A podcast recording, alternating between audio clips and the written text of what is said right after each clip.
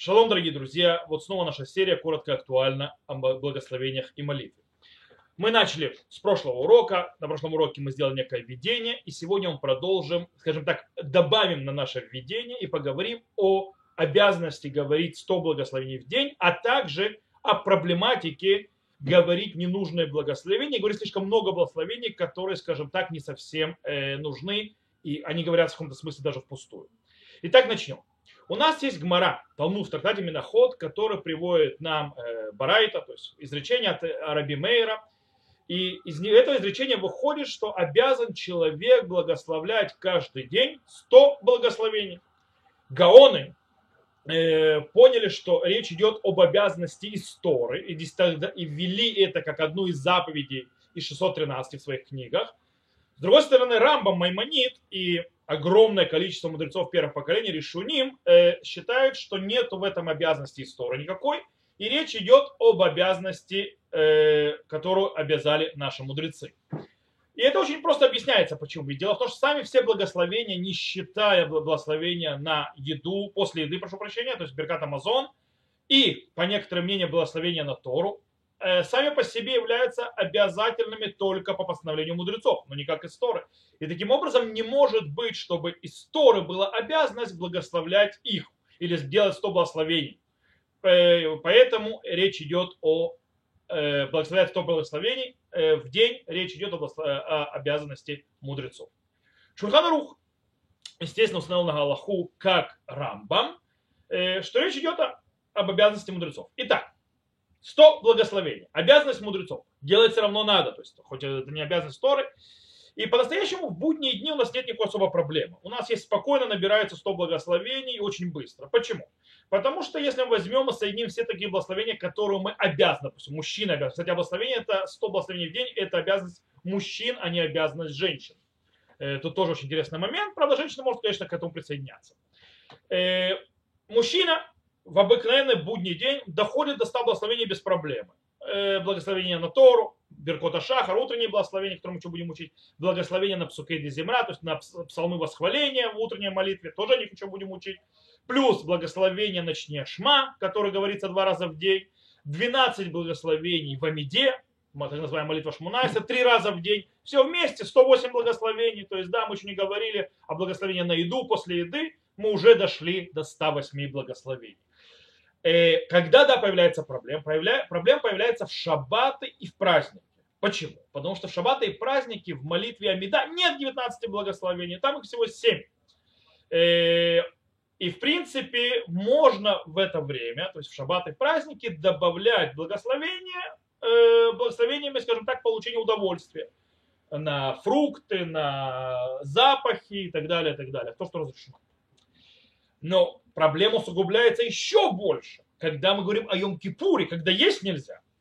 И тогда э, у нас остается э, дополнять, скажем так, благословение до 100, догонять, догонять благословение до 100 благословений запахом, потому что есть нельзя, пить нельзя.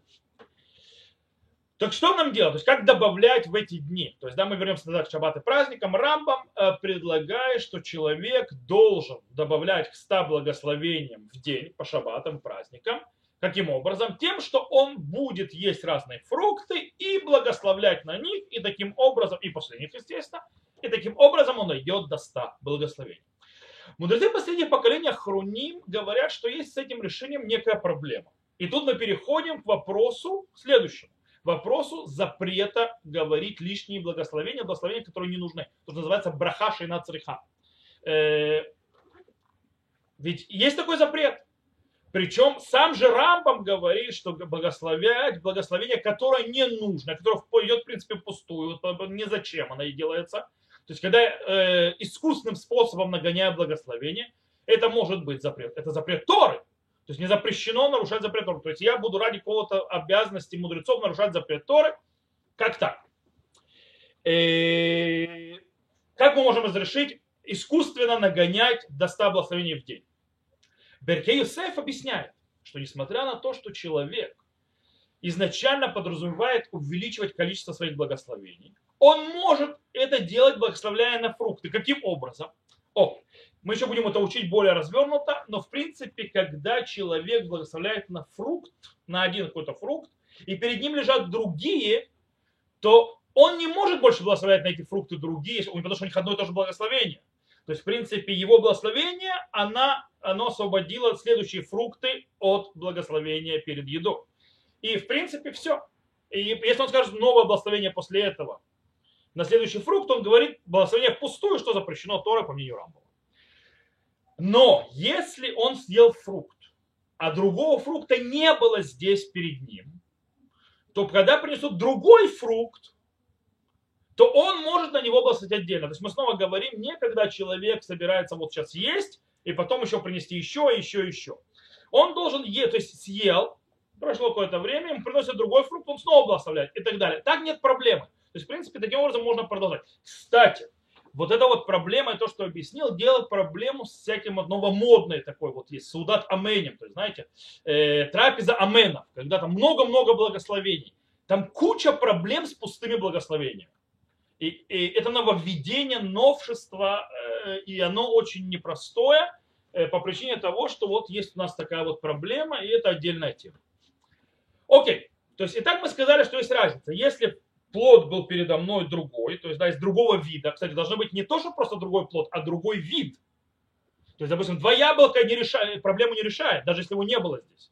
Мы говорим, допустим, яблоко и груша. То есть, да, если человек съел яблоко, груша была перед ним, то он не может благословлять теперь на грушу.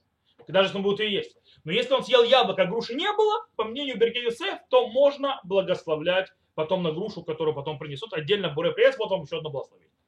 На базе вот этой вот разницы Маген Авраам и Мишне Брура э, говорят очень интересную вещь, что запрещено человеку есть какой-нибудь пирог или какое-нибудь мучное перед тем, как он собирается садиться есть трапезу с хлебом. Потому что это пустое благословение на, это, на, на этот э, пирог, на это мучное. Ведь дело в том, что когда он собирается изначально садиться сейчас есть хлеб, то он благословит сделать и делать и Благословит на хлеб, и все, что после этого будет внутри трапезы, в принципе, уже освобождено этим благословением на хлеб. На хлеб. Таким образом, благословение на, на пирог или на мучное перед тем, как человек начинает есть, это благословение впустую. Так выходит мнение Мишнаруба, Мишнабрура и Магенавра.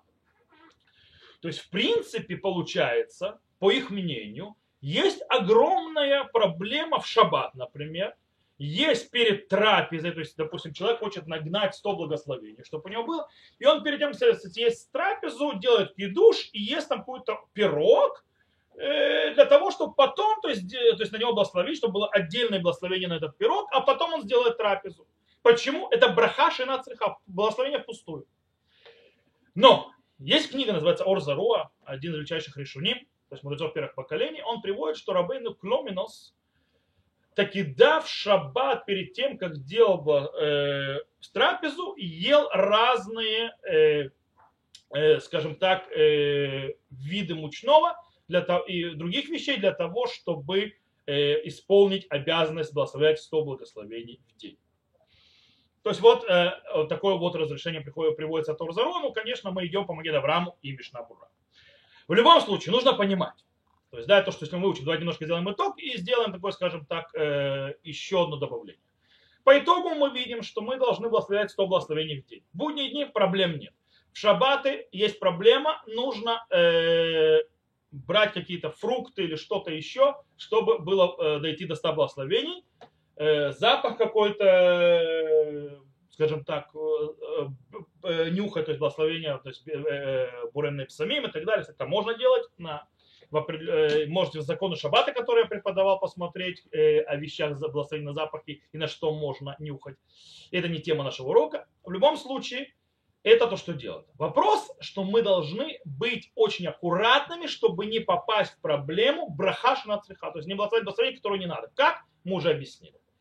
Понятно, что благословение, то есть запрет брахаши на цеха, благословение, которое не нужно, относится только к благословению, сказанному впустую, то есть не зачем.